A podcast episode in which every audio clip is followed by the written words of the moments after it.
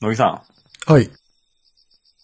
まあ、乃木くんは、生まれ住んでたところはそんなに離れてないと思うんで、うん。あんまり実感ないかもしれないですけれども、これが、実家、地元だぜ、みたいな象徴みたいなのありますか？ああ、今はそうでもないけど、まあ、昔は肥やしの匂いしましたよね。肥やしじゃねえのか肥やしじゃねえな。あれは。ああ、あの、養豚の匂いですね。養鶏じゃないないんだ。養豚か。あ、養鶏もあった。あ、両方あった。全部あったわ。うん、田舎だわ。あ 全部あったんだ。確かに。で、あ、そう、肥やしは大学の方だわ。だから行く先々で、匂いがあったね。匂いの歌が。そう。そうなんだ。いや、あの、僕、家のさ、前に、樹齢300年の木ってのがあったんだけど、うん。見事に切られましてですね。うん。おう300年とかだとなんかこう、市のなんとかに指定されてたりとかしないんですか？しました、しました。ああ。でも切ったんだ。うん。まあ、なんか、あの、枯葉の片付けが大変だと。ああ。いや、びっくりしましたね。僕、本当生まれた時から当然あって、うん。あのーなんか当たり前のように家の前にあるもう、なんか家の一部みたいな感じだったんで、うん。なんかもう、実家に帰っても実家じゃないような、ああ、風景がちょっと変わっちゃった。うん、だいぶ変わりましたからね。何の木だい？クスの木ですね。ああ。ああ、そう切っちゃうもんなんだ。まあまあ、迷惑になる。うん。ならしょうがないのか？それは わからんけど。まあ、僕掃除してたわけじゃないんで、うんなんとも言えないんですけど、だいぶなんか苦情とかがあって、うん。結構守られてたんですけですけど、地権者がそう判断したってことかな。うん、うん、まあ、耐えかねて、うん。ついに切ってしまったようで、いやー、悲しいですよ。ああ。なるほどね。ね、ソウルフードならぬ、なんすか？ソウルツリー。ソウルツリー、ソウルビュー。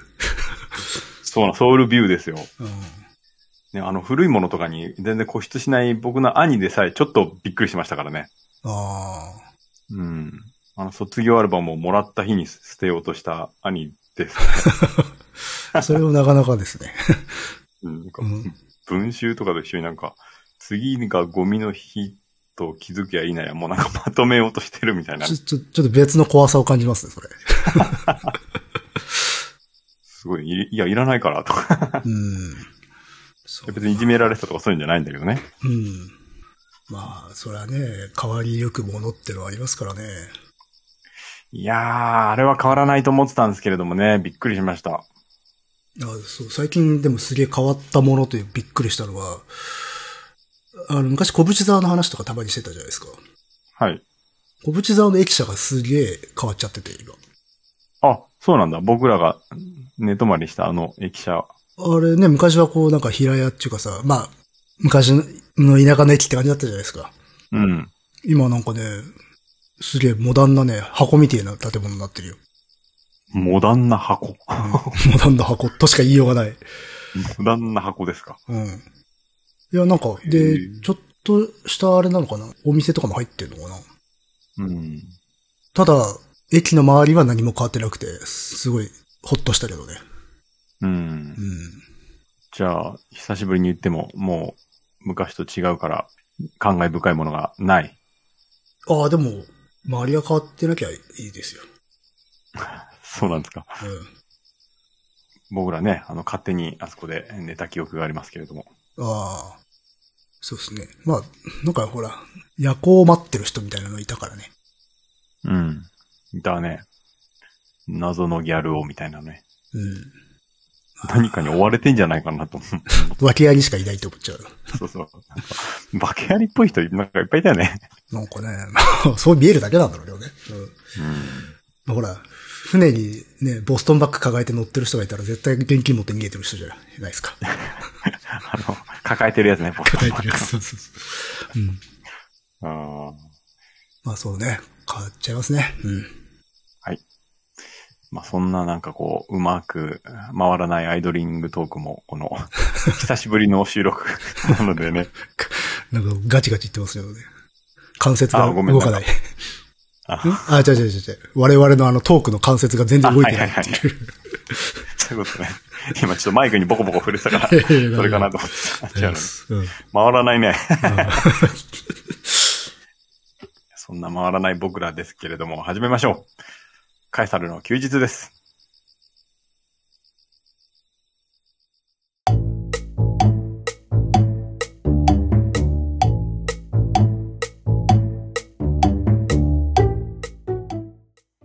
この番組は私がガダニエルとクリエイターの乃木がサイコロを振って才能目のお題に沿ったトークをしていくトーク番組ですけれども、はい。すごく久しぶりになってしまって申し訳ありません。申し訳ないです。一月ぶりぐらいかな。はい。うん。いや、もう少し、あの、早く撮ろうと思ってたんですよ。うん。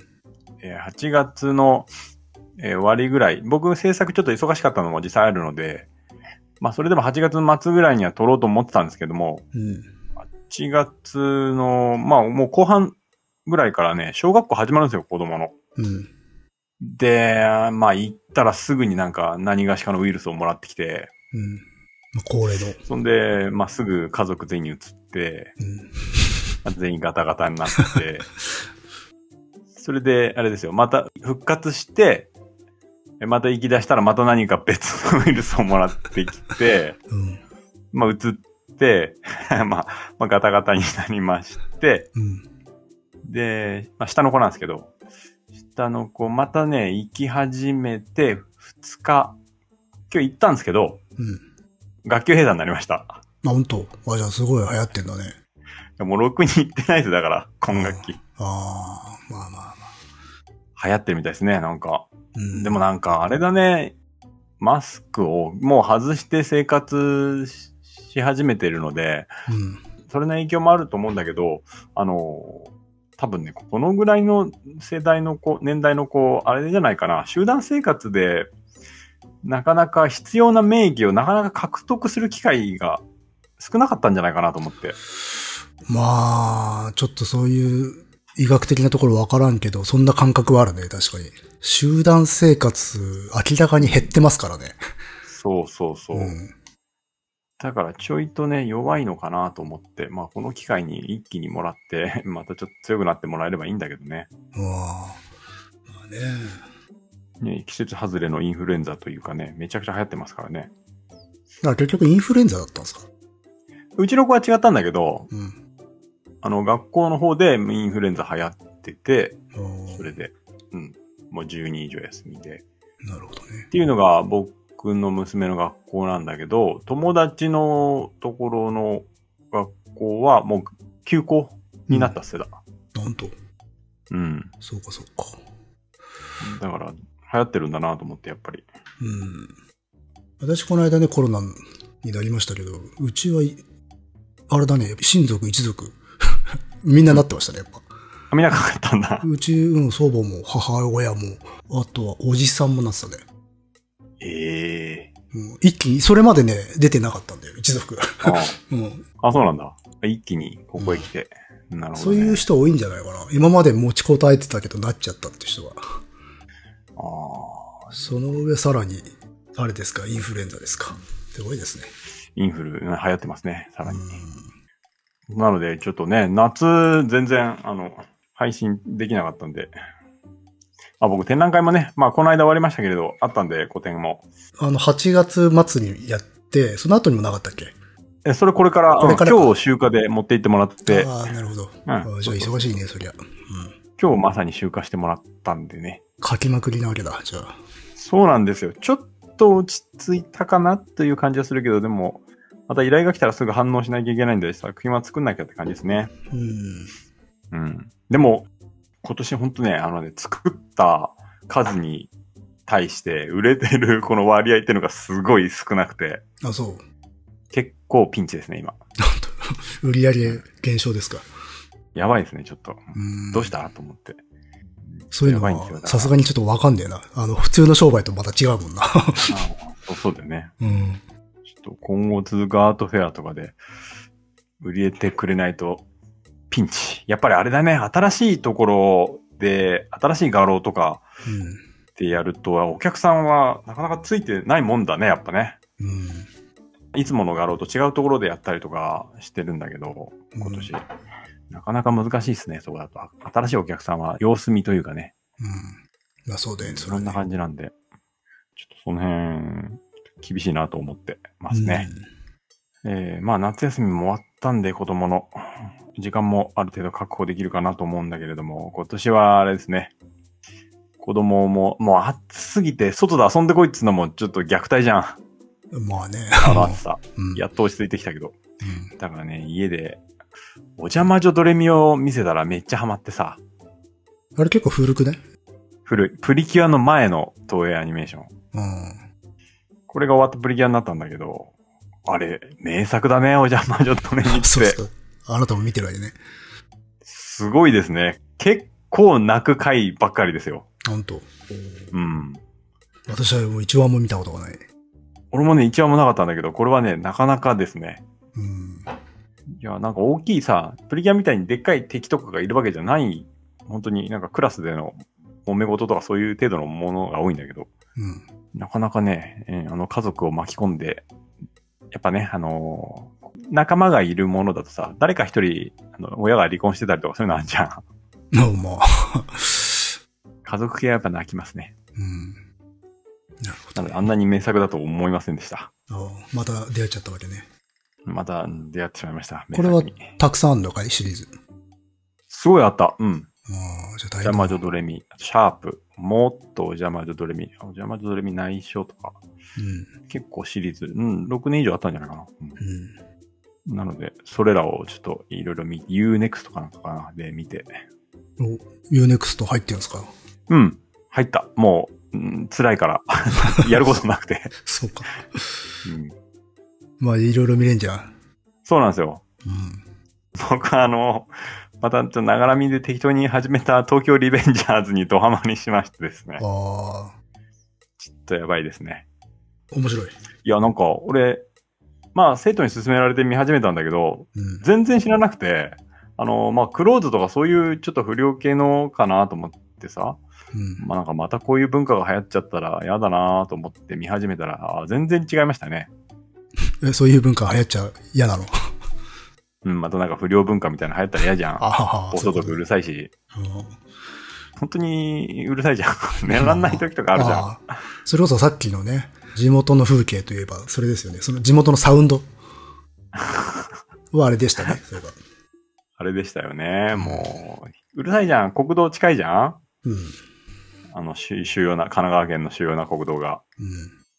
だから嫌だなと思ってたんだけど、全然そういう話ではなかったね。まあもちろんそういうのもあるんだけれども。うん。見たことあるこれ。ないですね、これも。あ、面白いですよ。本当最初12話分はそんな面白くなかったけど、その後ちょっと止まらないですね。12話頑張るの結構辛いな、今。そう。うん。まあ個人的には25話あたりから全開って感じですけどね。ああ、まあそういう先あるからな、確かに。うん。あ、で、あれですよ。バビロン・ベルリンも見始めてるんですよ。ああ、はいはい。あれは3個しかないからね、すぐ見終わると思うよ。うん。いや、でも1話がほら、ちょっと長いじゃないですか。ああ、まあね。あと、あのさ、通勤中に見るのにあまり適してないっていうのが。うん。あそうね。あれはね、ちょっと、こう、性的なシーンが多いからね。そうなんだよ。結構唐突に出てくるからびっくりするんだよ、ね。隣の人、お、こいつ何見てんだってなるからね。そうそうそうう。ん。あーあとさ、全体的にさ、トーンが暗いじゃん？暗いですね。だから明るいさ、あの、電車内でちょっと見にくいんだよね。ああ、そうね。確かに。あの、しらけちゃって、見にくくなるから、ね。そうそうそうそう絵的にね。うん。見づらいなっていうのもあって。これ手で必死にこう隠しながら。その、隠しながらでもチラッと見えたら絡みのシーンだったらもう最悪じゃないですか。こいつ何してんだってなる。うん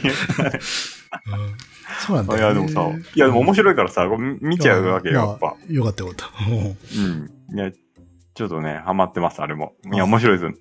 まだシーズン1なんだけど。あじゃあ、ある程度佳境に入ってきたら、ドイツが実在の人物か教えてあげるよ。めちゃくちゃいっぱい出てくるから、あれ。そうか。うん。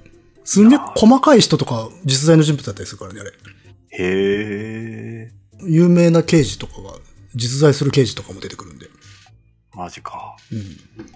へえ、ああ、それちょっと、前どれぐらい話したか、いや、もう本当側だけだよ。本当あそうだっけ？うん。いや、でも時代背景とか知ってたら面白いだろうなと思って。カルチャー的なとこ面白いでしょ、ね、あれ。うん、面白い面白い。うんあの、ほらうん、クラブのさ、うん。コンサートのシーンとか、はい。まさにそこ。あの、男装の歌手がね、歌うとこ。あれとかたまんないよね。あれ、かっこよかったな、あのシーンね。うん。あーちょっとなんか、デーブ・バニアみたいな感じ。もう実在するお店とか出てくるしね。うーん。そういう小ネタもなかなかいいですよ。ねああの、オープニングかっこいいしな、やっぱ。あ、そうね。あの、いかにもあの、表現、映画の表現主義時代のね、うん、雰囲気の。うん。撮り方もなんかそういうになってるってことか。そうそうあるねそうそう。ある民主主義っぽい撮り方。うん。そうそうそう。まあ、いいじゃないですか。うん。うん。そんなね、カメラワークなどもちょっと楽しみながら、電車の中で、あの、隠れながら。魔法を隠してる 怪しいやつがいたら、いや、電車の中ではお邪魔女を見てほしいですね。お邪魔女、この年でもうあれ見てると、それもちょっとな、電車の中ちょっとはばかられちゃうな。確かに、おじさんが電車の中でお邪魔女見てるのはどうかなって思うよね。ちょっと東京リベンジャーズもなんかちょっとこいつ大丈夫かって思わあ、れいや、どうまあ、だ東京リベンジャーズが一番マシなのかな？うん。まあね。うん。まあでも、東京リベンジャーズちょっとね、うんやっぱ楽しみですね。ああ、いいじゃないですか。いろいろ見るもって。新シリーズがまた10月やるんで、うん、それまでに見終わらないとって感じです。私今続きもの全く見てない状態だから、いいです。羨ましいです。通り部なかなかいいですよ。うん。うん。で、えそんな話をしたところであれですか？はいはい。乃木くんもうん。デビッド・ホックニーの展覧会に行ったということで。行きましたね。うん。はい。楽しかったですよ。うん。楽しかったですか？え、うん寒くなかった？私もしかしたら体温高いのかもしれないね。あ あ、そう。うん。いや、じゃあよかったよ。うん。か、もしくは、マジでちょっと下げたのか。そんなことはないか。わかんないけど。うん。ああげたか？うん。うん。ああ、あげつ上げたのかっていう。うん。なるほどね。そうか。じゃあ、まあ、今日はね、あのーホックニーの話。まあ、前半僕がちょっと、ホックニーのこの、どういう歴史を歩んできたかとか、そういうところを時代ごとにどういう作品を作ってきたか説明して、あの、後半、展覧会について、うん。ちょっと感想を二人で話したいなと思います。はい。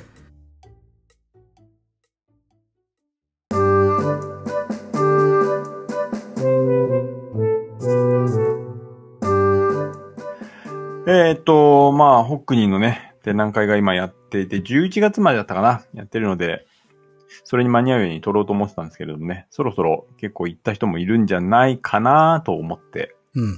ホックニーのことをちょっと話してみようかと思いますが、あのね、うん。10月号の美術手帳もホックニーこの大特集ということで、ほう。お、すごい。今日届いたんで、まだあの、おちょっとしか読んでないんだけどね。これ読んでからうん。話は良かったかなと まあまあいいじゃないですか思って。たんだけど、まあ、いもう予定してたんで、その君とやろうっていうことで。まあ、うん、これまでいろいろと読んでるんで、まあ、その経験を生かして、ちょっと自分なりにまとめたんで、うん。まあ、詳しく知りたかったら読んだ方がいいよう。っていうんことで、僕なりにちょっとホックニーの歴史などをまとめました。結構これまでにも読んでるんでね、ここにも手元にもありますけれども、うん。ね、ホックニーのね、えー評論とかに関してはね、このマルコ・リビングストンって人とね、あとマーティン・ゲイフォード、前話した海外の歴史とかはマーティン・ゲイフォードと一緒に、えー話している対談集なんだけれども、うん。そのあたりの人がね、結構詳しく、えー書いてるものがあるんで、あと、まあ、ホックニー自分で書いたものも結構あるんで、うん。デビッド・ホックニーが語るホックニーとか、これ結構ね、図版も多くて、わかりやすいんで、しかも文章もそんな長くないんで、ホックニーが書いたものなんで、一切難しい説明とかはしてないんで、これわかりやすいかなと思います。うん。なるほど。で、ホックニーはやっぱ60年代に登場した人ですね。うん。非常に一般的な人気があるっていうのは前、前話したかもしれないですけれども。でね、やはりこのポップアートの文脈で出てきた人なんだけれども、うん。えーと、まあ、内容がないとして当時は評論的には結構二流とされた人なんですよ。そうなんですか。意外と。うん。うん。やはりこう、色彩が鮮やかでポップですから、ああ、なるほど。あのー例えば分かりやすいところで言うと、ウォーホルとか、そういうところとかみたいにさ、コンセプチュアルに作ってるわけではないですよ。生産とかをテーマにしてないので。ああ、そうね。で、あの、まあ、つまりこう、作品の中に政治的な問題を持ち込もうとしない。うん。うん。うん。で、絵画たる歴史の延長線上にある人なんで、でもこの色彩的なところもあって、イラストレーターのようだねっていうことで評されることが当時は多かった人ですね。うん。あんまりこう、重々しく捉えられてはいなかったっていうことね。うんうんうん、そうそうそう。で、一応、あの、もちろん古典絵画とかも踏襲しているので、そのシリアスな、あの、神秘的な要素、長い歴史、美術史の中で培われてきたような、えー神秘的なものと、美術の外との、まあ、こう気楽な対話っていうことを本人は言ってたけれども、うん。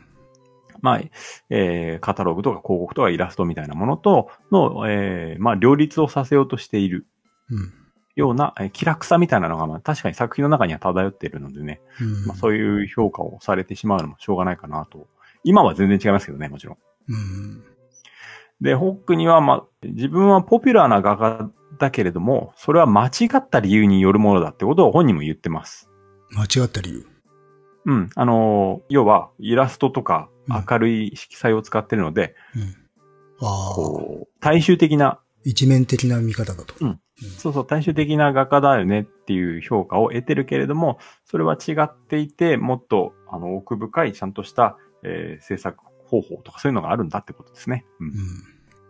まあでも本人、あんまり気にしなくて、どうしようもないからいいやみたいな感じです。そういう気楽さも本人、本人のこう性格的なところがあるんですよね。なるほどね。そこでこう、肩肘張ってとか、肘張って、こう、公弁するっていうことではないわけね。そうそうそまあ、やり続けるのみだよと。う。うん。世代的には、あのーリヒターと、リヒターのちょい下なんだけれども、うんまあ結構ね、正反対なうん。そうだね。性格があるかもしれないですね。うんリヒターはこういう気楽さはないからね。ないですね。確かに。うんいや、本当対照的だと思う。実際行ってみて。対照的ですね。うんでね、えーイギリス、ブラッドフォード美術学校というところで、えー学んでますね。で、アカデミックなスタイルを基本的にはここで学んで、ここで学んだ近代美術のスタイルこそが、まあ自分の核だということを言っていて、で、卒業後の58年だね、卒業。58年にアラン・デイビーとかグレゴリー・フェローの展覧会を見て、えー啓示を受けたと。うん。っていますね。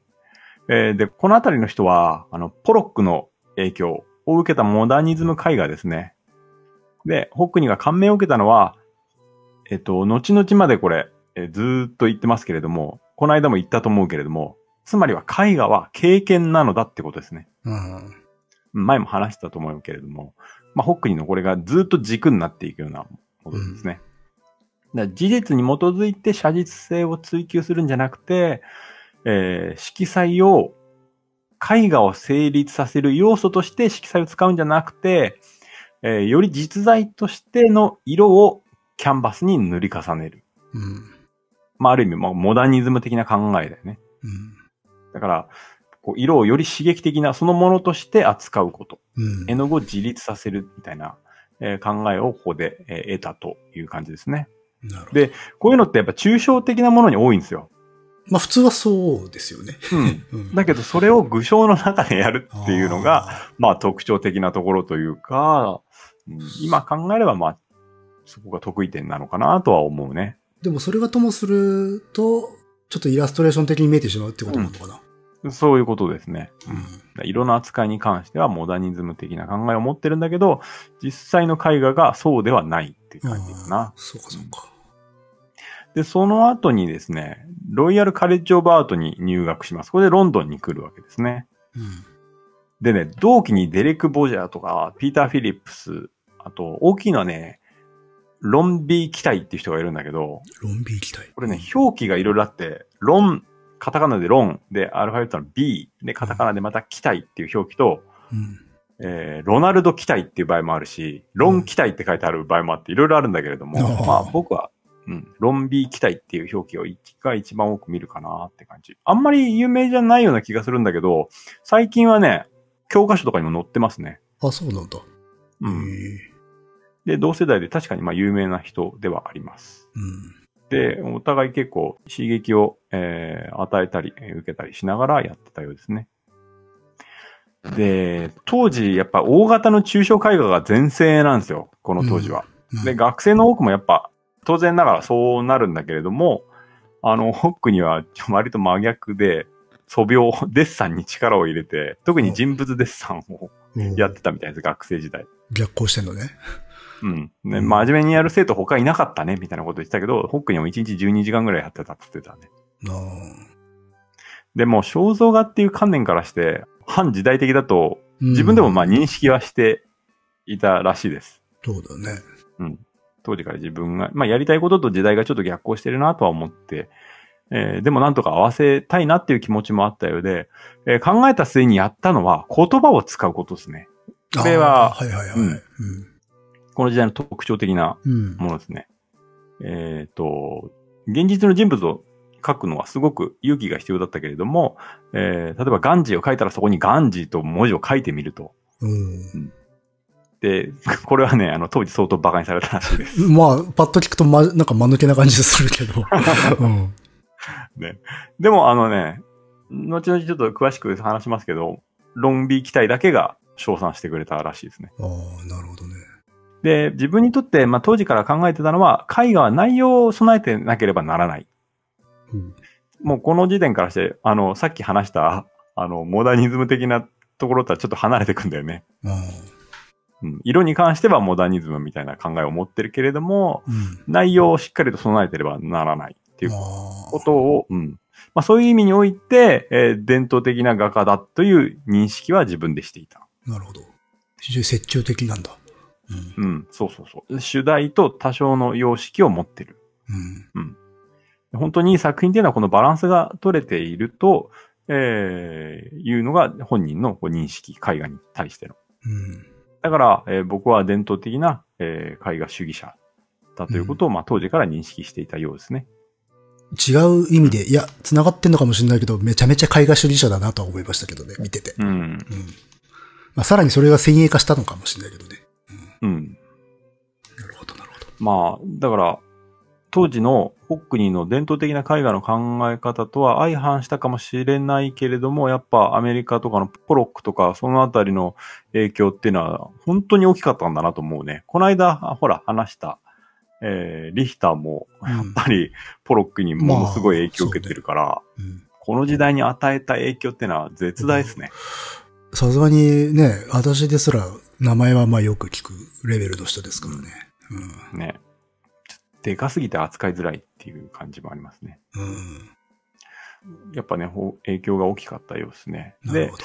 まあ、色彩感覚とか、形の捉え方みたいなのに、まあ、アメリカ絵画は影響を与えたようですね。うん。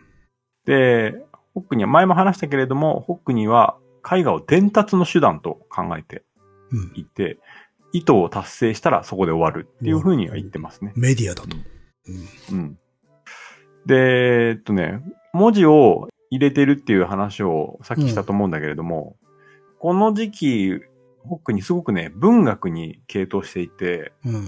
ウィリアム・ブレイクの詩から引用したりとか、えーそういう文学の引用をしたりとか、それと一緒にうん非常にプライベートなものうん。を、えー中に入れていきまして、前も話したと思うけど、ホックニーはゲイなんですよ。うん。だからそれの暗号を、えー自分がゲイであるということがわかるような暗号をこの中に入れていたりします。後でまあ詳しく話すけれども。なるほどな。あとこのトイレのさ、落書きみたいなの、最近ないかもしれないけど、昔よかったじゃん。ここに電話してとか。うん。ありましたね。うんそうそうそう。そういう割とわい雑な部分の、えー落書きとかも、えー引用して書いていたようですね。ああうんそう、感想、自分の感想でも喋ろうかなと思ったけど、そう、テキスト結構多いなとは思ったんですよ。そうなんだよね。うん。そうそうそう。これ結構ポイントですね。うん。でも、うん、まあ、どうしてこうテキストを入れたかっていうところをじゃあ話していこうかなと思うんだけど。あお願いします。うん、まあ、ホックニーは、この時代ぐらいに自分がホモセクシャルであることを、あの、自覚したっつってましたね。おあ、遅いったね、じゃあ。うん。まあ、なんだと思うんだけどね。当時、やっぱイギリスって厳しいじゃん、そこの。厳しかったでしょ、この時代特に。結構犯罪だったりとかしましたからね。うん。多分まだこの時期、犯罪だったかな、イギリス。うん。で、えっ、とね、故に、やっぱりこの、えーテーマっていうのは、後々にもずーっと、えー長きにわたって登場するテーマになってますね。うん。で、まだこの時はね、自分のパートナー書くことはしてないんですよ。多分この時はいなかったと思いますね。うん。で、この時代、あの、法律で禁じられてるとはいえ、ミュージシャンとか、うん。えーアーティストとかでそれを公言し始める人っていうのが、えー結構増えてきて、それが追い風になったんじゃないかなとも言われていますね。うん。作品に結構その、えー暗号が頻繁に登場して、まあ作品に隠匿するような感じですね。うん。まあ例えばだと、えっとね、この時代にね、文字と一緒に数字が結構書かれているんだけれども、それね、当時の学生が用いた暗号だったようですね。ほう。例えば、A だったら1、B が2みたいな感じです。ああ、なるほど。日本でいうポケベルみたいな感じです、そうだね。うん、今思ってる。うん。うん。だ作品内に登場する、例えば、3、1、8だったら、3は C、ABC ですから。うん。で、18、で、18は R、うん。CR ってなるんだけれども、うん。これはね、クリフ・リチャードのことを指すんですよ。ほう。人名。うん。うん。あの、シンガーですね。うん。で、クリフ・リチャードって、あの、ホックニーが愛好していたミュージシャンなんだけど、うん。この人のことを表していて、あの、ホックニーはなぜか、あの、ゲイだと思ってたらしく、す思ってた。な、なんだろう、そういう雰囲気があったのかな。なんか感じ取ったんでしょうね。あんのかな。うん。だから俺もそうだぜってことを、この中で勝手に忖度した。けど、ちょっと外れてるんですよね。ああ、勇み足だったわけね。うん。そうそう。ホックニーはこう同性愛者だと勘違いしてたようで、結構登場するようです。ああ、願望だったんじゃない？出会ったらいいな、みたいな。ああ、そうなんかね。わからんけど。うん。なんか共鳴するものがあったから、ゲイなんじゃないかと思ったのかな。で、この時期の作品として、えっとね、ドールボーイ、乃木くんにさっきちょっと画像送ったあんだけど、りましたね。うん。ドールボーイとか、あとは密着する僕たちとかね、二人の少年ってやつとかはもう完全にそうですね。ああ。ドールボーイは、なんか、すごい、悩ましげな感じはするけどね。パッと見ると。まあね、例えば、密着する僕たち、あの、二人の少年っていう作品では、これね、うんウォルト・ホイットマンの詩集からの引用が入ってるんですけれども、うん。基本的には人体はこう簡略されているもので、うん。えー人体、文字、線みたいな、それぞれに視覚的な効果があって、それぞれ意味を持っていて、えーそこにホイットマンの、えー詩からの引用っていうのは、まあ、あの、ここに書かれてますけれども、まあ、うん力を込めて、肘を伸ばして、指を握って、腕を伸ばし、恐れずに食べ、飲み、眠り、そして愛する。うんという言葉がここに書かれています、直直接。そうね。思いっきり書いてありますね。うん。うんで、えーここでは4.2っていう数字が登場していると思うんですけれども、これは DB。で、これがね、ドールボーイだと言われてますね。なるほど。で、このドールボーイっていうのは、えークリフ・リチャードの曲のリビング・ドールっていう曲の、まあ、相性だったりするらしいです。ああ、じゃあ、これも彼に捧げるっていうか、メッセージなのか。その勘違いというか、なんというのか。うんそう そうなんですよ。勘違い勘違いが引き起こしたものなんですよね。これはどこ、ラブレターとは違うのかね？ん？ラブレ、恋愛対象として見てたとか、そういう憧れとして見てたとか、そういうことではないのかね？まあ、なんか、そういうものよりかは、同志みたいな？えーまあ、同、うん、同志というか、うん、まあ、これが同性愛の絵画であるっていうことの。証明だと思います。そうかそそのためにちょっと使われてしまったというか、ちょっと迷惑な話だったのかな。い まあね、ちょっと迷惑なんだけれどや、も。違うけどな、みたいな感じだったのうんかな。うん。まあまあまあ、でも、わかんないけどね、実際真実そうはね。まあ、わかんないですけどね。うん。でも分かってるようなもんです。うん。で、やっぱり、この時代、やっぱり形がまだ、あの、抽象絵画のように。単純な形をしていて、で、あの、体と体がこう密着してるんだけれども、それがこう、縫い合わされているような線があったりとか、ねジグザグの線ね。うん。あとは、ハートとかも書かれていて、ハートって結構ね、ホックニーの絵画でよく登場するんだよね。なかなか勇気いりそうだけどね、こういうの書くのって。ハートとか。いやー、相当な勇気だと思いますよ。こういうの書くから言われちゃうわけでしょこれイラストレーションじゃないか、みたいな。そ、その通りです。う この時代、あと五線譜とかもね、もう直接書かれたりするんですよね、音符とかも。ん、ああ。うん。いや、これをね、恐れずにそうね。いや、そう。登場させてるっていうのが、恐れをほんと知らねえなっていう感じは確かにあるな。そうなんだよね。特に、この時代はそうしたものを、文学的なものとかを排除していく傾向にあった時代だから、うん。相当な勇気なんだけれども、これを後押ししたのが、あれなんですよ。ロンビー機体なんですよ。ああ、さっき出てきた。うん。そう。やっぱホックニー自身も、あの結構自信家としてホックニー有名で、うん。自信家なんだけど、やっぱね、あの、それはある種裏返しであって悩んでるところがあったんだけれども、これをね、あの、ロンビー機体が後押しして、それをやるべきだと。なるほいうことで、ホックには、まあ、自信を取り戻して、これを積極的に、えー取り入れてど。いったっていうことですね。で、えっ、と、まあ、これは大学卒業してからか。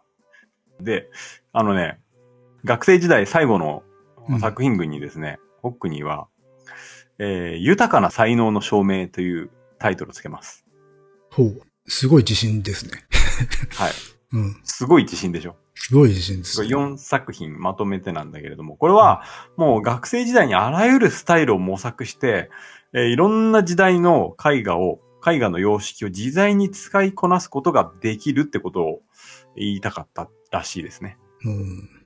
でも、まあ、自信家である一方悩みもあるみたいなことさっき言ったけれども、つまりは、これ一貫したスタイルで作品を作ることが困難だったってことと、うん自分自身で斬新なスタイルを作り出すことができなかったっていう本人の、うん、うまあ自信のなさの裏返しみたいなことらしいですね。うん。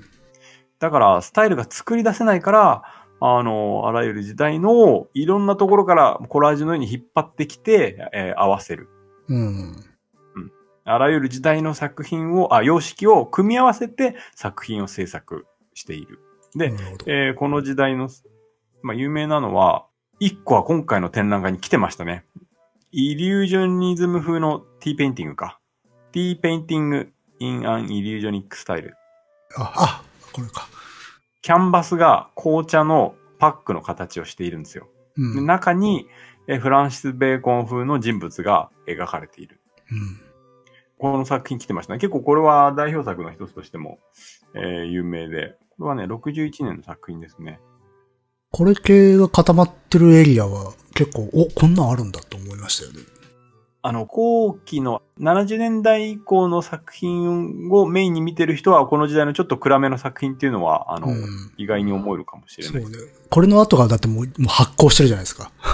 そうなんだよねう。ん。まさに発行です。そうそうそう。そう、60年代確かにちょっとくすんでいって、もうちょっとこう、ごちゃっとした感じの作品多いなとは思ったけど。うん。これも、要は、キャンバス自体を紅茶の箱の形にして、説明を省いて、中に、えーフランシス・ベーコン風の、うん。えーベーコンで割とこう絵画の伝統の中にいる人なんで、えーそうした身近なところに伝統的な人物を落とし込むってことですね。うん。こういうのを書いていてコンセプチュアルにならなかったってのはすごいね。逆にね。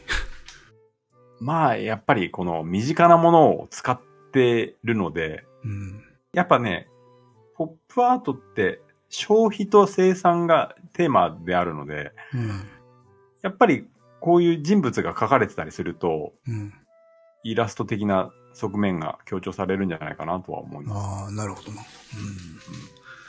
で、もう一つ、今回はさすがにちょっと大きすぎて来なかったのかなと思うんだけれども、えー半ばエジプト風の行為交換の大行列っていう作品なんですけど、うん。はいこれも豊かな才能の証明のうちの一個なんですが。うん。これは全体的には風刺を描いたものなんですよ。3人の人物が並んでるんだけれども、うん。えーこれはエジプトの絵画をえー参照してますね。そう。なんか特に真ん中なんかそんな感じするね。うん。うんで、エジプト絵画っていうものはずーっと前になんか話した気がするんだけ。ど、横向いててね。そうそうそう。顔が横、体が正面、足は横のように書かれているけれども、これはあの、個人の役職とか、パーソナリティがよくわかる角度っていうのを表していて、これはあの、型がしっかりあるものなんだっていう話をしたと思うんだけれども、うん。その型をカノンって言うんだけど、このカノンにはめ込んで、えー書いているのがこのエジプト絵画になります。うんで、このやり方を、えーホックには採用していて、つまりはここで書かれている人物っていうのは、社会的なペルソナにとらわれていて、自らを存在に見せようとしている人たちが、えー書かれているんだけれども、その中身っていうのは非常に小さなものであるということが、えー中に書かれてますね。人がね、書かれてるな。うん。そう。人たちの中に小さく、細く書かれていますね。うん。で、なんか、こうした説明すると、ちょっと簡単で説明的な風刺そうね。じゃんみたたいな、いな。うん。に思うかもしれないけれども、これね、バカでかいんですよ、まず。ああ。つまりは西洋絵画で表しているっていうことですね。やっぱ大きさっていうのも絵画で重要なので、うん西洋絵画のフォーマットにこれを落とし込んでいって、えーさらにこのエジプト絵画から、えー西洋まで一続きに見せるっていうことと、要は、自分はその絵画の歴史の延長線上にいて、えー最先端であるってことをこの一枚で示そうとしたってことですね。もう、ある種宣言的な感じなんですか？自分のステートメントみたいなことなんですね、これは。だ。そうだね。うんうん。で、一人目、一番左の人っていうのは司祭の服装。うん。で二人目は兵士。うん。三人目が、えっ、とね、実業家か。うん。ああ、なんかそう、資本家みたいな、あの、格そうそうそうそう。シルクハットみたいなの被って。そう。真ん中の人は兵士なんだけど、あの、勲章がそれを表してるらしいです。胸についている。ああ、ついてますね、勲章。左胸にね。うん。そうそうそう。で、実業家っていうのはたくさんの社員を抱えているので、うん。小さいのがなんかいっぱい書かれてたりする。ああ、そうね。ちっちゃい人がいっぱい書かれてるね。そうそうそうそうそう。で、あの、上にはあの、ステージの幕みたいなものが見えて、これらをまあ、つまり、こう、演劇の中に入れることによって、それらを、こう、ペルソナにとらわれていることを賠償化させている。うん。うん。で、あと、作品タイトルと作品名とか年代とか、いわばもう、こう、キャプション的なものが作品内に書かれているんですよ。これ自体を一つの演劇的なものに、えーしてしまっているってことですね。確かに。まあ、やっぱ、あとは色合い的にもね、これ、フランシス・ベーコン的な。色合いが、まあ本人も認めているところなんだけれども、かなり影響強かったみたい。これはでもちょっとあの、後年の画量とつあんまり繋がりにくいかもしれないね、イメージは。この時代のね、う、うんん。そうだよね。ちょっと一瞬、あれこれ誰だろうと思ったもんね。誰の作品だろうと思ったもんね。ああ、そうかそうか。だまあ確かにそうかもね。僕はね、割と早い段階からこれ知ってたんで。うん。うん。で、やっぱりね、この時代はいろんなスタイルをまあ、うん、いろんなとこから引っ張ってきて、えーこうやって見せてはいるんだけれども、あえて没個性的と言うけれども、まあこうした枠組みの中で、詩的なこう感情とか、ポエティックな内容の、さっき言ったみたいにこう、文字として、えー入れたりとか、うん。することによって、えーなんとか自分の個性たらしめたって感じですね。ああ、なるほどねう。ん。うんうん。だから自信はあんまりなかったじゃなかったんうんですよね、本当は。だから、こう、他に類を見えないものだと、逆に自信がなくて、芸術性を担保することができないと考えたようなので、いろんな枠組みを利用したって感じらしいです。なるほどね。ちょっとそこら辺が想像もつかないね。だって明らかにもう強いじゃないですか、後期。うん。戦闘力がもう高いじゃないですか。明らかうんに。うん。それは、こういう時期もあるってことか。誰しも若い頃は。そうなんですよね。う。うんん。あでこの時期の作品としては、一度目の結婚っていう作品が来てましたね。あ、これはね、ありましたかね。バカでかい作品ですね、これも。うん。この、ちょっとトライバルなね、女の人がね。そう。うん。えっとね、これはね、男女の結婚が主題の作品なんだけれども、男性の方は、まあ割と写実的というか、しっかり描かれていて、女性はまたエジプト風の、そう、トライバルという話だったけれども、うん民族的な感じ、エジプト絵画のまた横向きと、えー正面みたいなの、角度が、こう、カノンに当てはまっているような、えー感じで描かれていて、要は別の様式で描かれてるんだよね。うん男性と女性が。うん。だからこう、時空と様式を超えた結婚みたいなのを表しているらしいですね。なるほどね。で左の方には教会の窓があって、これが結婚ってことを暗喩として示していて、うん。で、ヤシの木と太陽っていうのは、あの、ハネムーンを表しているらしいです。ああ、そう、ああ、まあまあ、つながるか。うん。うん。よく言われることだけれども、この太陽の描き方が当時のあの、抽象絵画のケネス・ノーランド風だということで、そこから引用してるみたいな話もありましたね。なるほど。これも、だから、ちょっと取り込んでいるわけね。うん。うん。で、これ、作品の実物見て初めて気づいたんですけども、かなり印刷物が貼り込まれてましたね、この中にね。ああ、そうだっけか、これ。うんう。ん。だからその辺はね、ちょっと気づかなかったな、全然。あの、画集とかでは。やっぱ現場で見ないとっていうところですね。うん。うん。いや、これがね、もう、何度も画集では見てきた作品なんで、これは本当見れてよかったな、と思う作品の一つでしたね。うん。で、まあ、あの、さっき話した密着する僕たち二人の少年っていうのも、まあ、このあたりの時代の作品ですね。うん。あ、でね、やっぱね、ホックにこの時期にもう大学卒業するんだけれども、最初から有名ではあったんだけれども、それなりにあの資金不足ではあったらしく、うん。銅版画をね、資金不足という理由で銅版画を制作しています。版画ってやっぱあの大量生産できて売れるんで。あ、なるほど。実際的な理由でね。うん。そうそうそうそうそう。で、えーやっぱりあの、文学とかをモチーフにして、ウィリアム・ホーガースの宝刀一代をベースにして、それを自分のストーリーに置き換えて、この物語性とかを表しながら表現していった作品を作ってますね。だからもう文学を割と全面的に、えーモチーフとして使って、うん。さらにカリカチュア的な表現も入れながら、えー作品を作っていきます。だ文学を入れることにもう臆することなく入れていったんでしょうね、このうん時代はね。で、なんかこう、版画っていうのは、まあ、ジャンルの出自とも関係するんだけれども、やっぱり、版画ってこう、文学とか物語性を大きく受容しているところがあって、やっぱ挿絵とか使われてたんで、うん。うん。なので、比較的ね、この版画に関しては文学性っていうのは大きく許されているところがありますね。なるほどね。確かに。うん。で、こうした文学的傾向っていうのも比較的あの、続いてはいきますね。でも、版画に関してはあの文学性を持ったものが続いていくんだけれども、うん。えペインティング、オイルペインティングに関しては実際に見て描くものが増えていきます。ほう。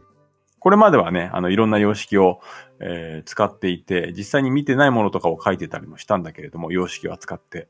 うんだけども、この時からね、実際にモチーフを見て、えーその経験を描くっていうことを始めます。うん。経験が出てきたね。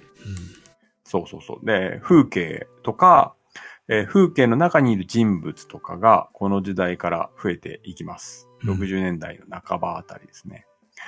えー室内と庭とか、えーこういうものが増えていきます。で、この頃ですね、えー1964年に、あのーロサンゼルスにアトリエを移します。うん。うん。で、ここで、それまで使ってた油絵の具じゃなくて、えーアクリル絵の具を使い始めます。アメリカに来てから。なるほど。で、アクリル絵の具っていうのは、あの、重ね塗りでの効力をあんま発揮しないんですよ。どんどん下の色を隠していっちゃうんで。うん。油絵の具ってこう、何層も重ねて、うん。えーその奥行きとかを表していけるんだけれども、うん重ね塗りに向いてないので、どんどん下の色を隠していっちゃうんで。えーその代わりに一つ一つの発色がすごく綺麗なんですよ。うんだからソロで使うのに適してるの。なるほど。つまりこう、薄く塗っても、えーその色彩の効果を発揮できる。うん。で、これが当時ホックニーのやりたいことと合致して、えー、ホックニーの作品っていうのはここからしばらくアクリルメインになります。うん。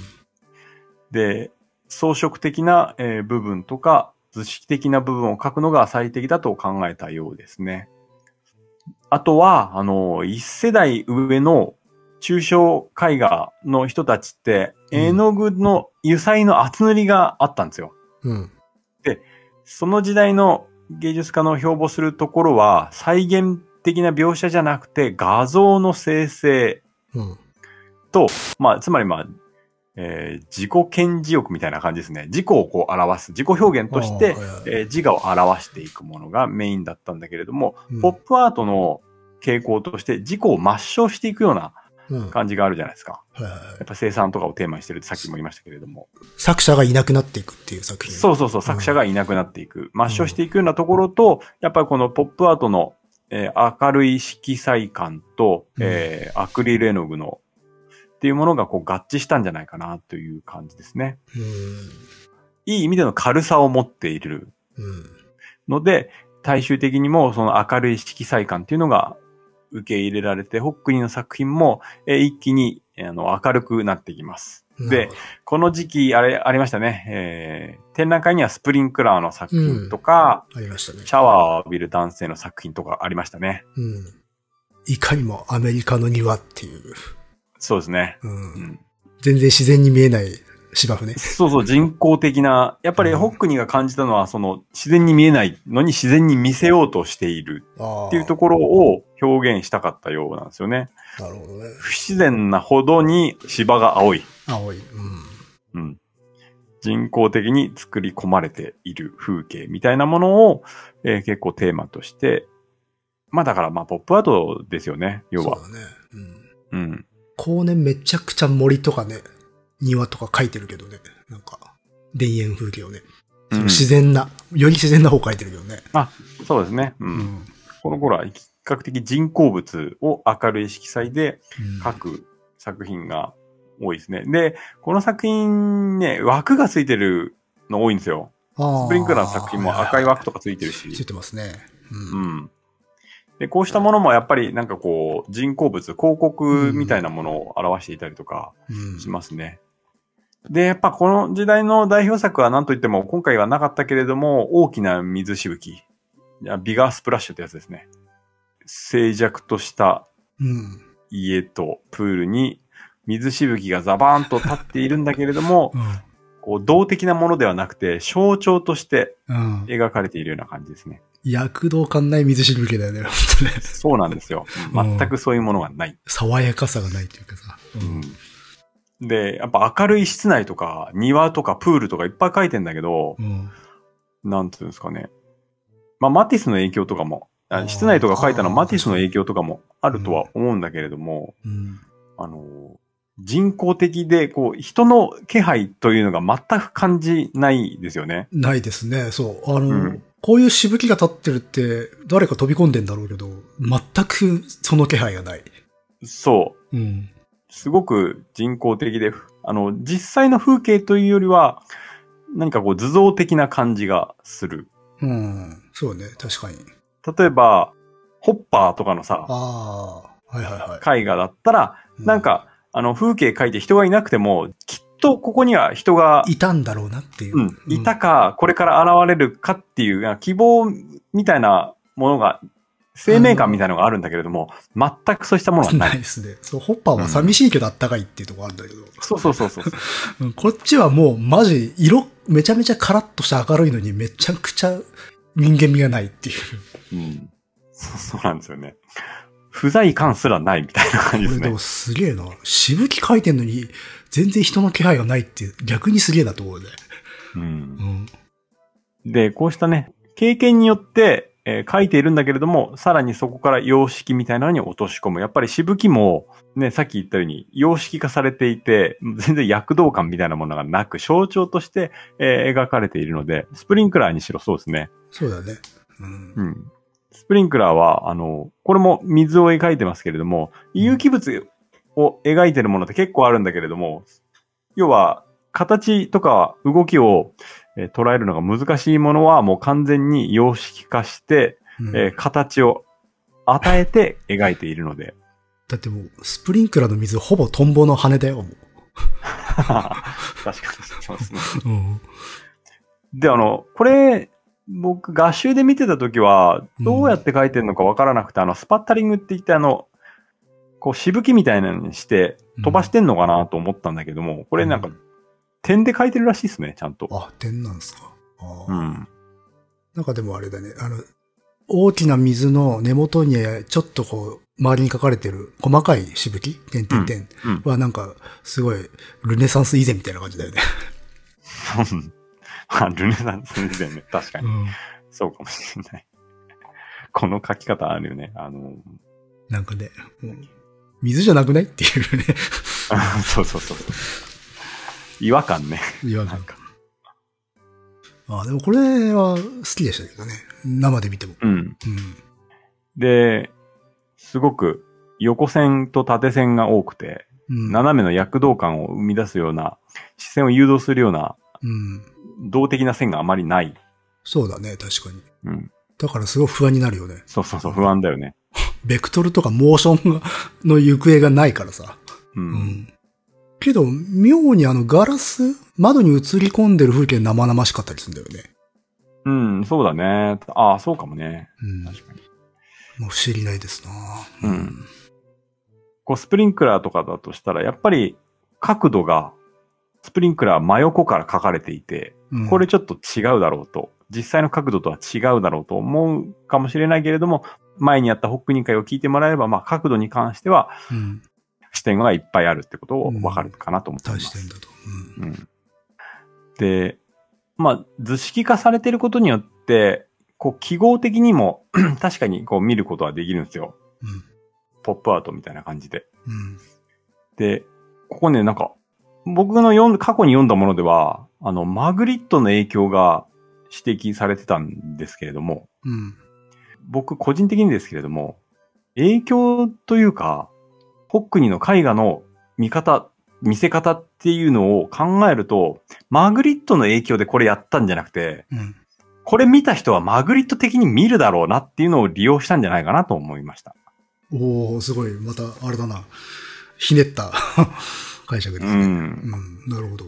マグリットの影響でこういう記号性を扱うんじゃなくて、うん。シュルレアリスムを僕らはもう経験してきているので干渉している人、だからこういう書き方をすれば、ある種の不安さみたいなものをうん持つだろうっていう、あ、じゃあ、ある程度のこのマナーとか前提みたいなものを理解した上でっていうか、そうそうそう、うん。マナーを持って見ているだろう。でもこれだけね、様式みたいなのを丁寧に扱ってきた人なんで、うん。うん。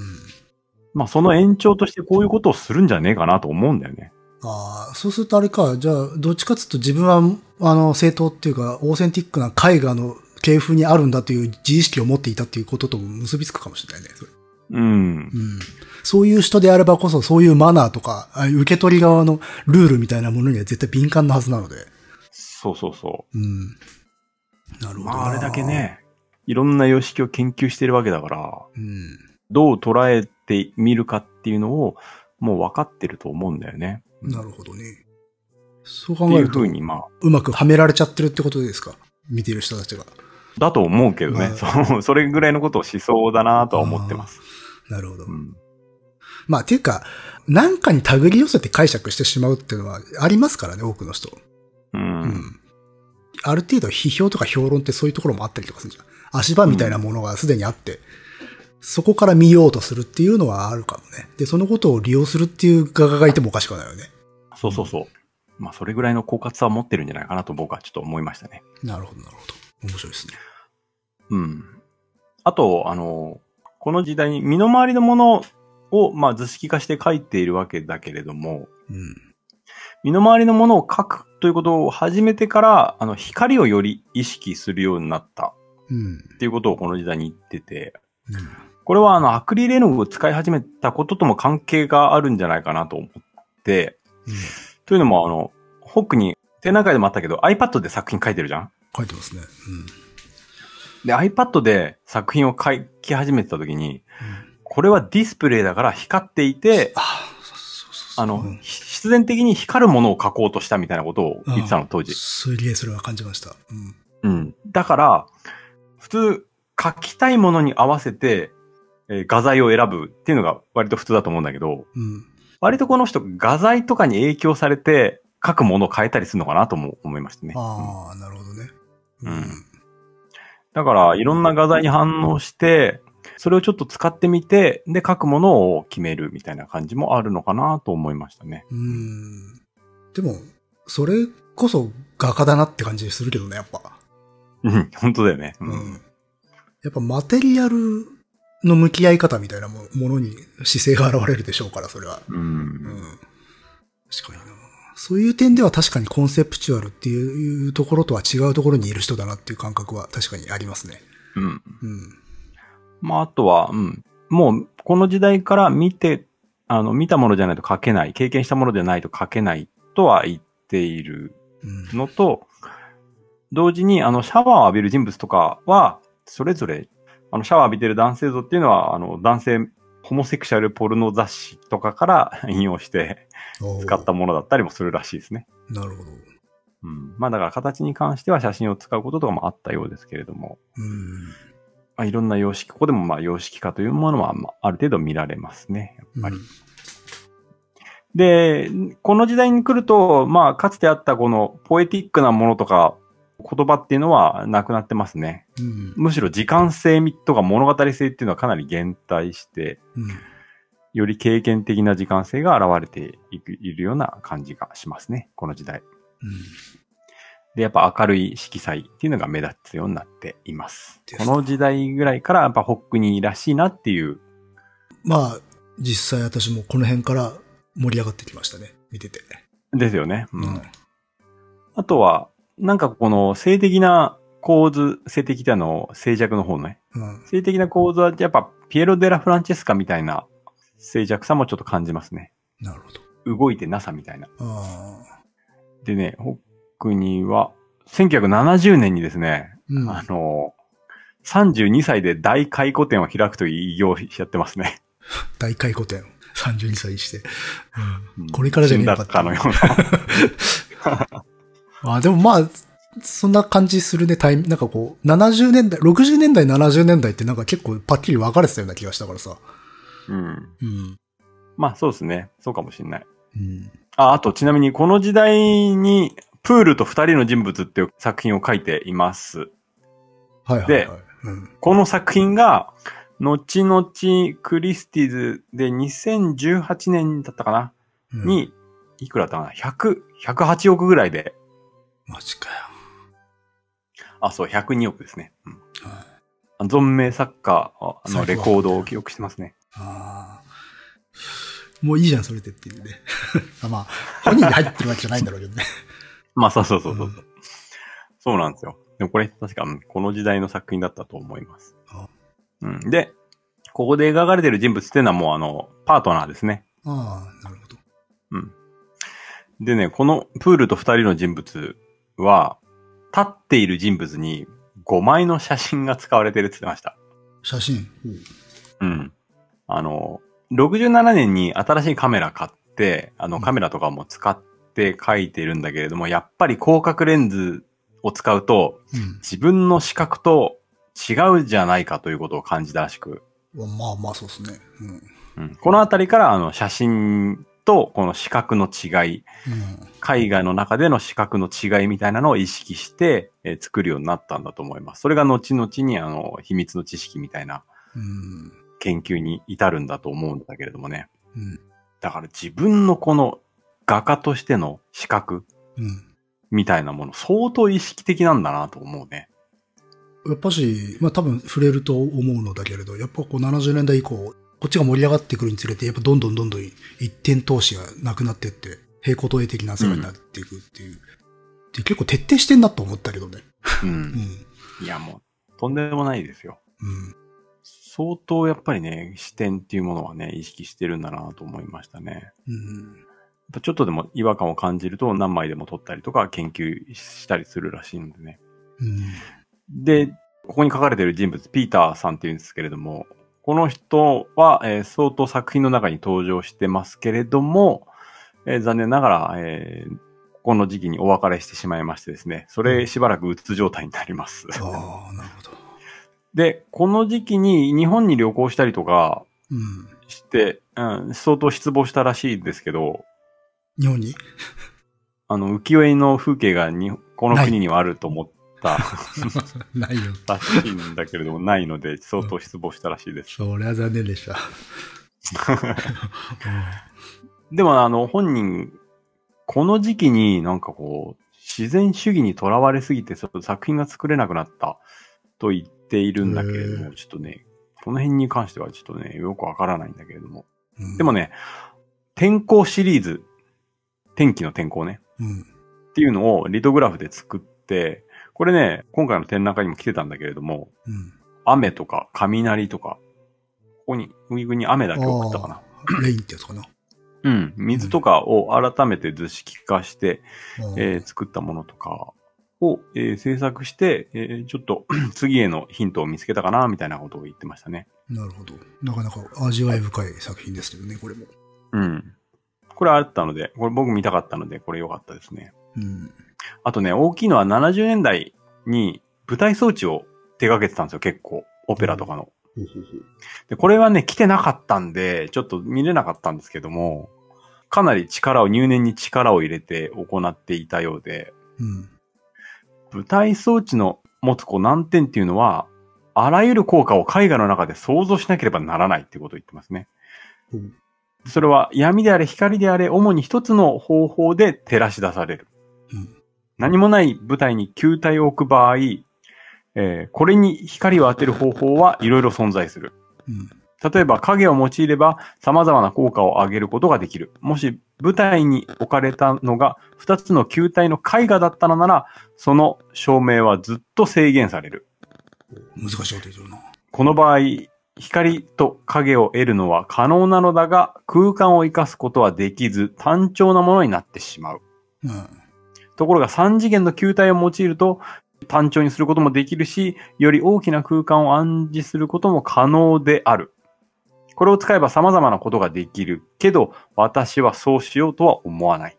うんということを言ってます。まあ、つまり、あれだよね。3次元の普通の球体を置いちゃえば、うん。光の方向とかによっていろんな表現方法でその光の方向だとか空間を自在に操ることができるけれども、うん絵画の場合はもう右からの光だったらそれに舞台空間が固定されてしまうから、ああ、はいはいはい。空間のがかなり制限されてしまうから不利だねっていうことを言ってるんだけどね。うん。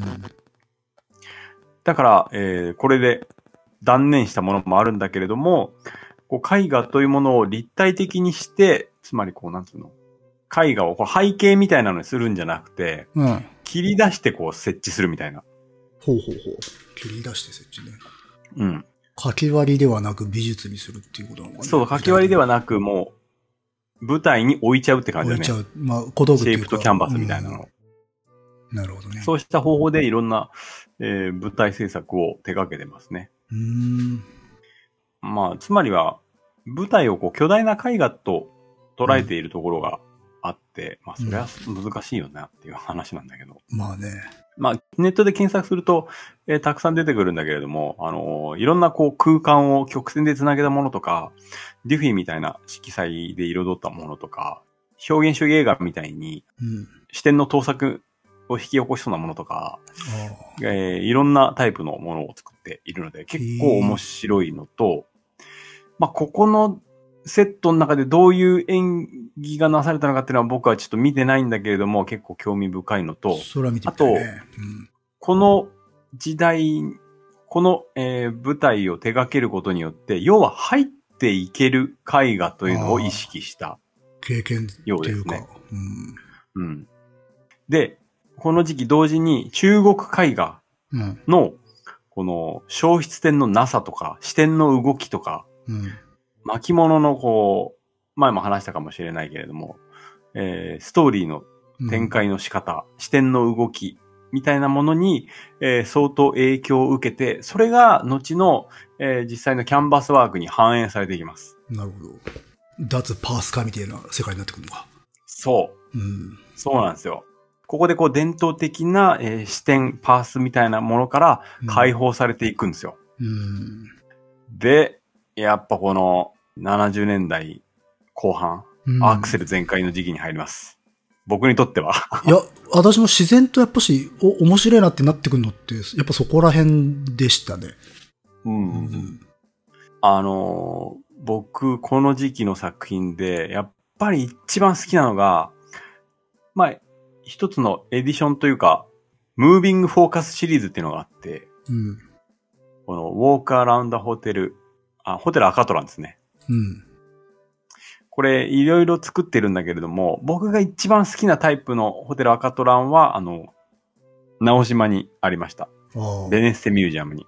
へで、今回も2メートルぐらいの、あれが来てたね。リトグラフ。えホテルアカトランの。はいはいはい。赤いあの庭ですね。丸いやつね。いや、これを見たときに僕はとにかくびっくりして、うん。まるでこう、色彩の中に入ってその回廊を歩いているかのような、まさに。にこう、視点がいろいろあるので、いろんな空間が存在していて、その空間を自在に自分で歩き回ることができて、うん。まあ光の溢れる空間というかね、そうね。発光してますしね。そうなんですよ。それに圧倒されて、あ、これはかつてなかった絵画体験だなっていうことをうん。強く思ったんですよね。だからこれ僕すごく大好きな作品で、うん。えーシリーズこれいろいろありますけれどもね、今回はあの大きい油彩のは来てなかったんですけれども、うん。えっ、と、リトグラフが来てましたね。で、あとはこの時代、マルホランドドライブっていう作品もあって、これも非常にかっこよくて大好きなんだけれども、うん。これはまさに、ホックニーがスタジオに行くまでの車での道っていうのを経験的にうん。描いている。これはもうどこから見たとかっていう絵じゃないからね。そ完うそう全にそう。。うん。うん。すごいかっこいい絵だなと思って、これ本当にね、これね、本物版で見たことないんだよね。これは来てないわけだよね。これ来てないんですよ。うん。あとは、ニコルズ・キャニオンとかもこの時代の作品ですね。このムービング・フォーカスの時代の。で、この時代特徴的なのは白が減ってるってことですね。そうだね。うん。で、それによって色の生のよりこう、彩度を保ったまま、うん。うん。この風景っていうのを経験的にえ描き出すことに成功しているし、光の扱いもちょっと変わっていて、うん。あのーより高級的な光、ものの光というのも表しているような感じがしますね。やっぱり、写実的にしっかりと描いてしまうと、その光が失われる、要するに形が変わっていく、うんそうえーっていう時間性が表現されると思うんだけれども、やっぱり高級的な形というのがここで登場しているのかなという印象を受けます。なるほど。いや、これなんかこの、ニコルズ・キャニオンとか、これ日本の荘園絵図みたいですよ。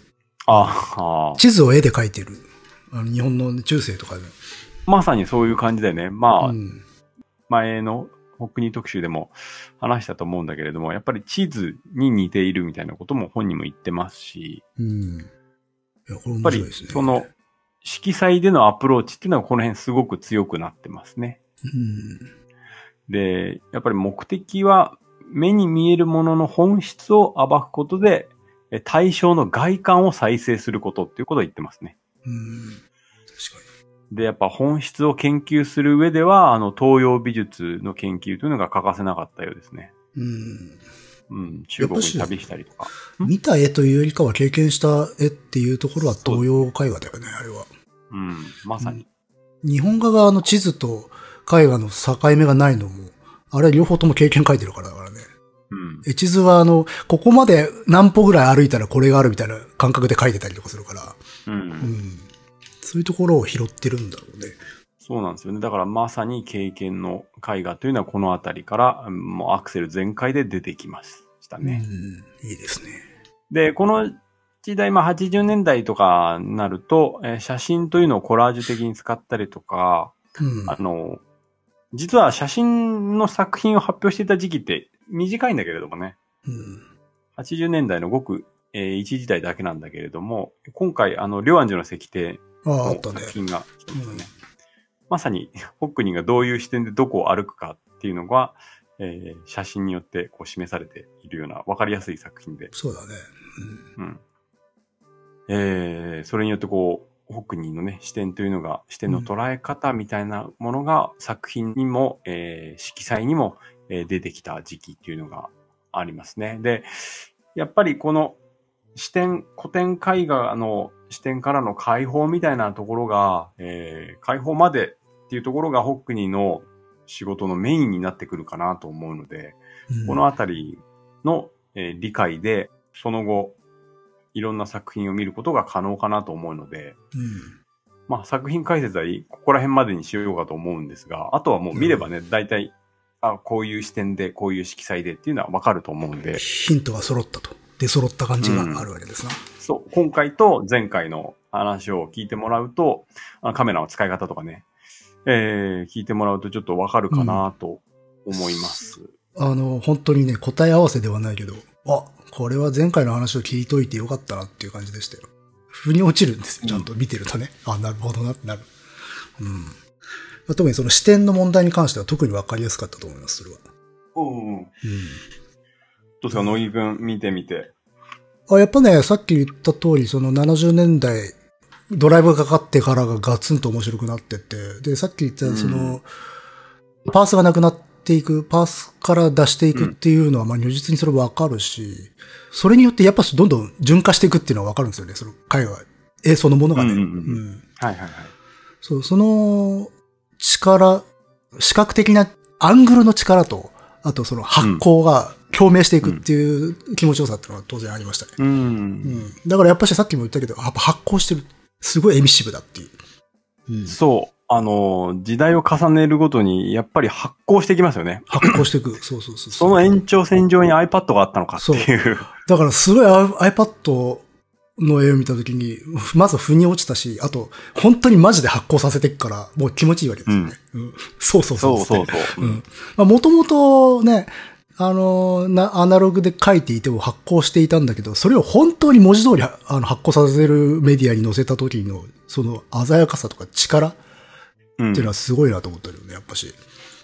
だ結構一番盛り上がってたのは iPad だったりするんですよね、個人的にはね。あの、俺もね、あの、iPad のさ、制作過程をタイムラプスで、そう、あれはすごかった。うあれはすごかったですねん。。すごい、すごいスリリングで、あれは。うん。うん。あとさ、マジで花咲いてるように見えるしね。うん。そうそうん。う。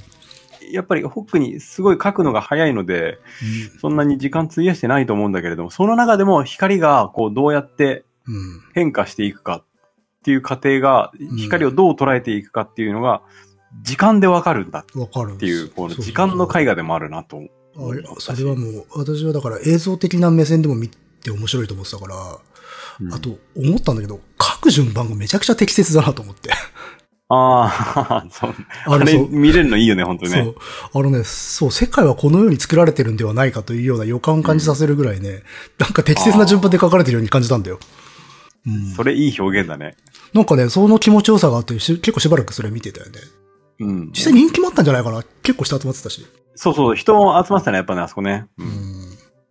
だから、逆に言うと今までの画家の、ああの、示され方ももったいないなと思った。あの、書く順番めちゃめちゃ面白いんじゃんと思って。うんまあ、昔でピカソの映画とかでもあったんだけどね、あの、裏から映すってやつあったあ、けど。はいはいはい。けど、やっぱし発光ね、欲しいじゃないですか。うん。うん。で そうだね。すね。面白かったですね、あれは。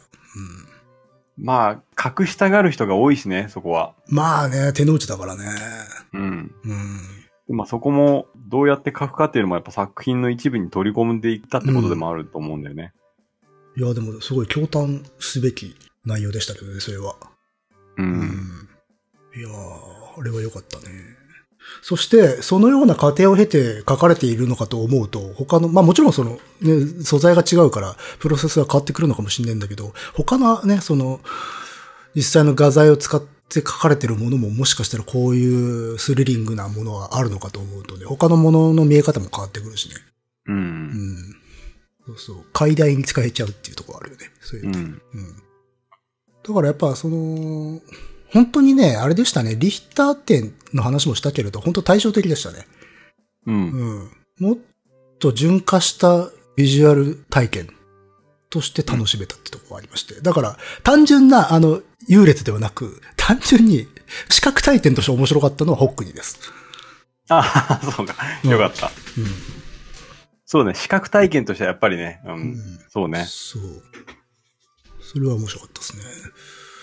あとあれかな、その、多視点であるとか、その、まあ、いわゆるパースから逃れていくっていうものの中で、うんで、あと写真も扱っていたことがあるっていう中で、あの、一番でかいの、スタジオの、はい。あれ2017の、あれフォトグラメトリ使ってるっていうのを、そうそうそうそうそう。びっくりしたし、あとめちゃめちゃ腑に落ちたっていうか、そこ行くよなって思って。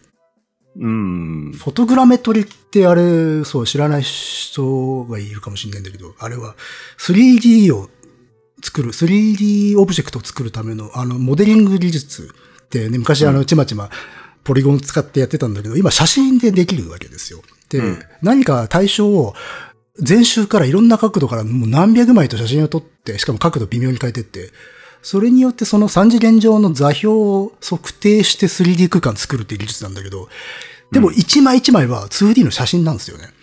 はいはいはい。そしてそれをめちゃめちゃいろんな角度から撮るっていう。だから、うんあの、二次元の集合が、あの、めちゃめちゃ密度の高い 3D 空間を作るっていう技術で、うんそれをやるよねって思った。知ったら。フォトグラメトリに関しての説明がすごいわかりやすくて。でもそうそうそう、あの、うんこれまでの視点の捉え方とか考え方を考えていくと、うんあのソフトっていうのは実に合致してるんだよね。合致してるよね、そうそうそう。うん。だから、あの、し一つの視点ではないっていうのはもちろんだし、うん。で、そこの、ある種の空間そのものを作り出すものでありながら、しかし一枚一一つ一つのその構成要素が写真なんだよね。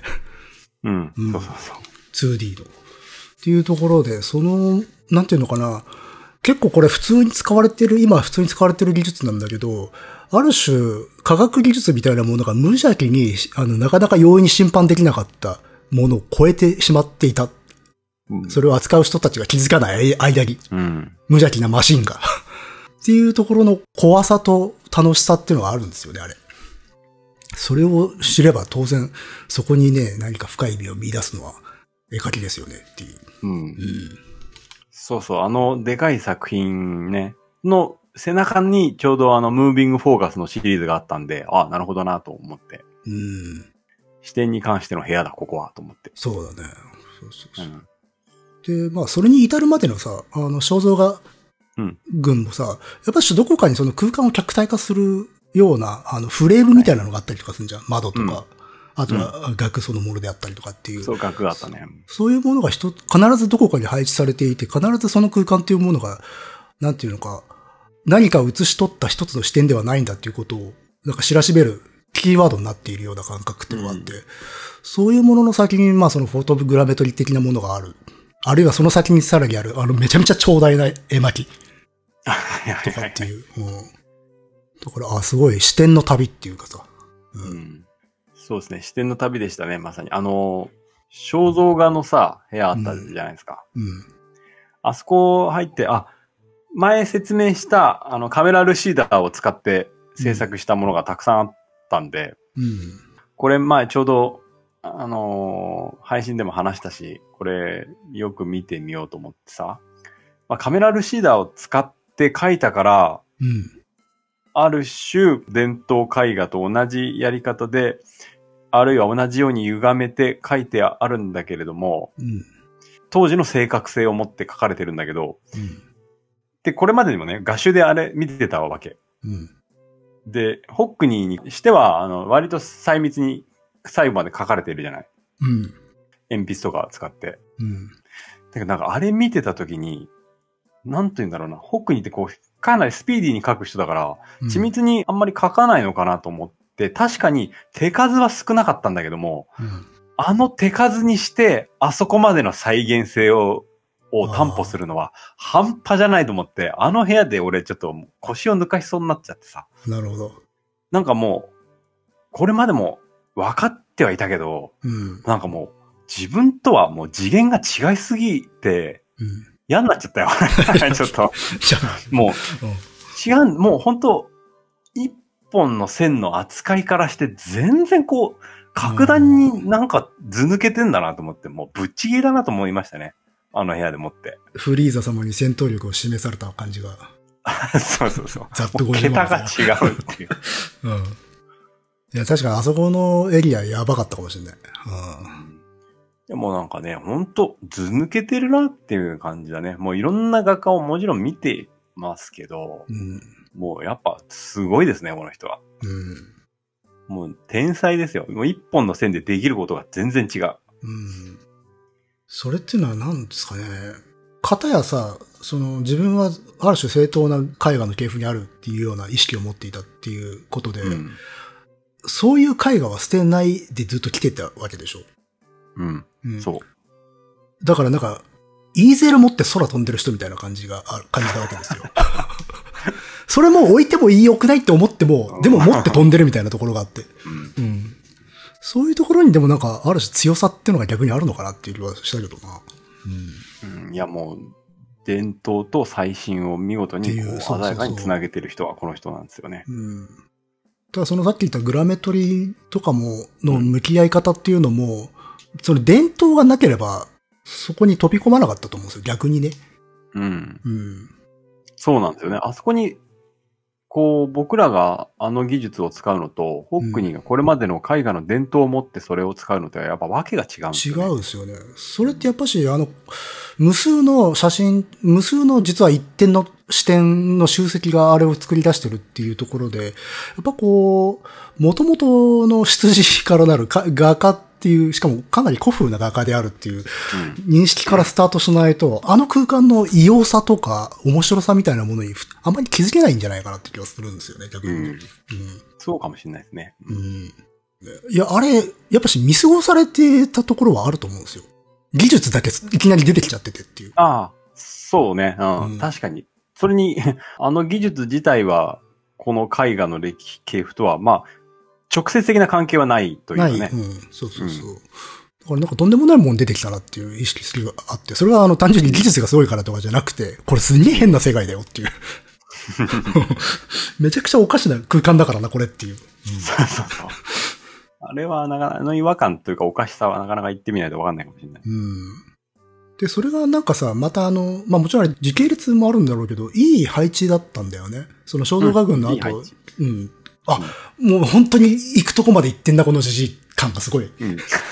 ある配置だったんですよね。うん。こうね、少しずつやってって、やってって、重ねてってっていうところで。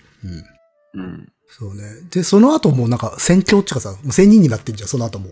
あ、そうそうそう。ううんんもはやなんかさ、あのでかい、バカでかいさ、うん。あの、木の絵画とかなんかもう笑うしかないみたいなそう感じになってくるそうそうそうそう。なんかね、完全にこれもうなんか桃源郷みたいな感じだよなっていう。う んそうそうそう。うん。あそこはもう、なんかあそこに関しては難しいことを考えずに、これまでの、えー知識を持ってあそこに浸ればまあ十分かなという感じはしたね。そうだね。うん。うん。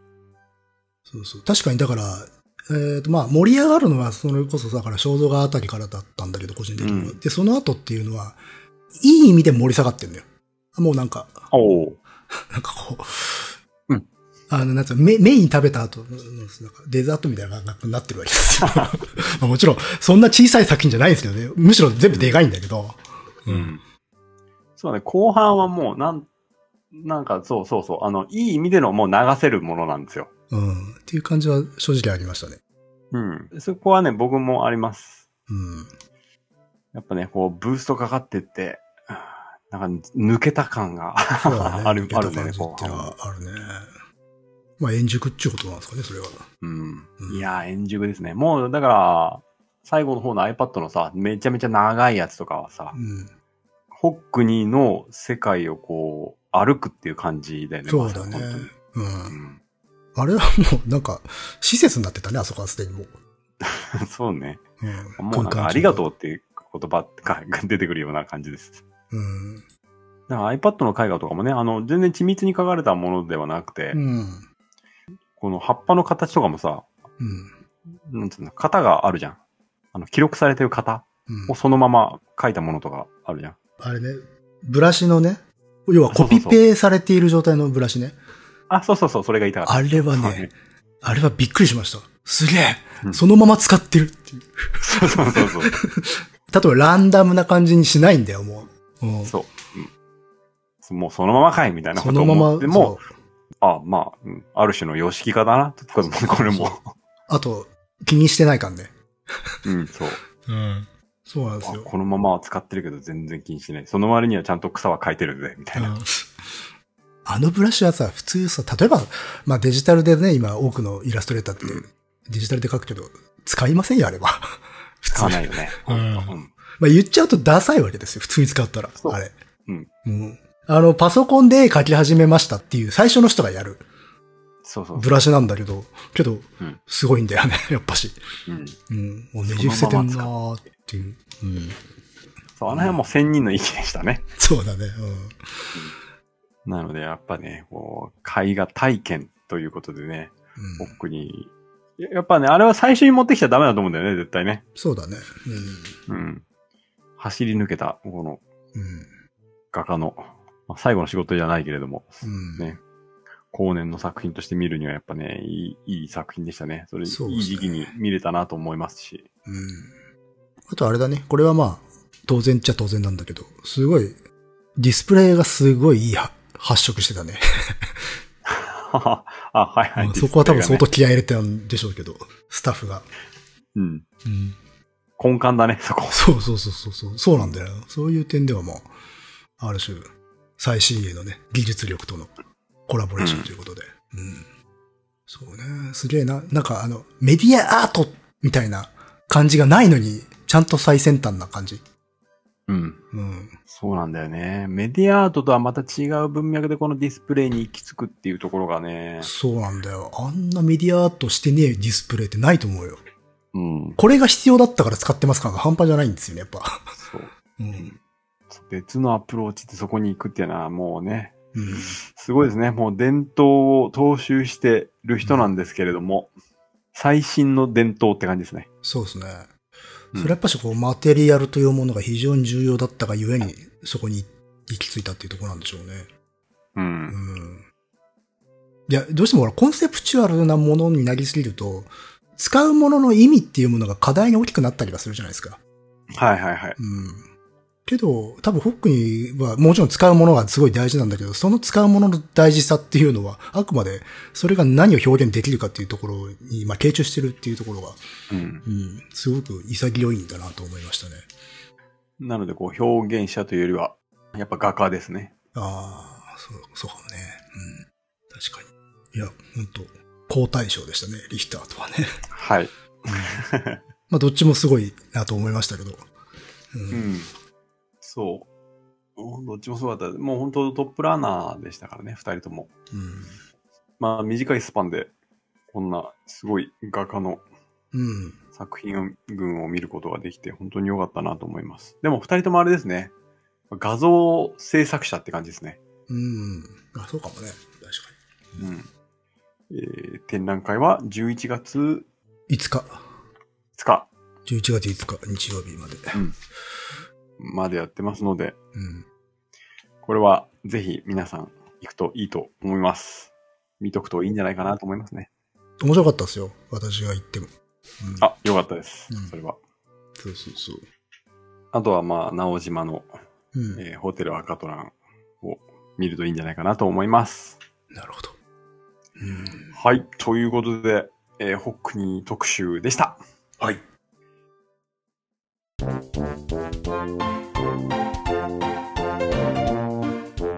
えーっと、ということで今回はまあ終わるんですが、ちょいと最後にお知らせがあります。はい。えーっと、まあ、次回からとか、いつからになるかちょっとわまだわかんないんですけれども、番組の冒頭あたりにちょっとした広告が入ると思います、今後。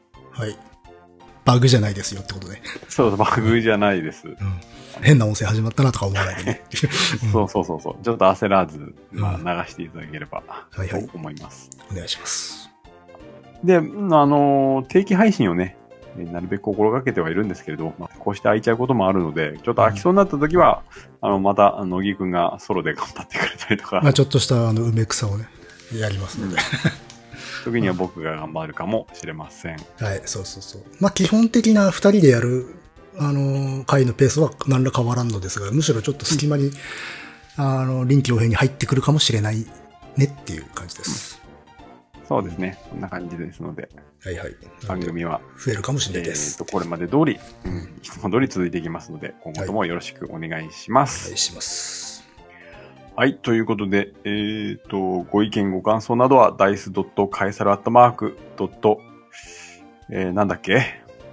ドット、?Gmail? あ、gmail。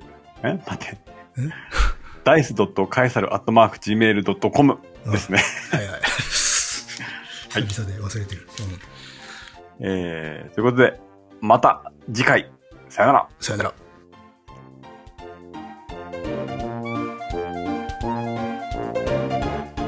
こうしてきますよね。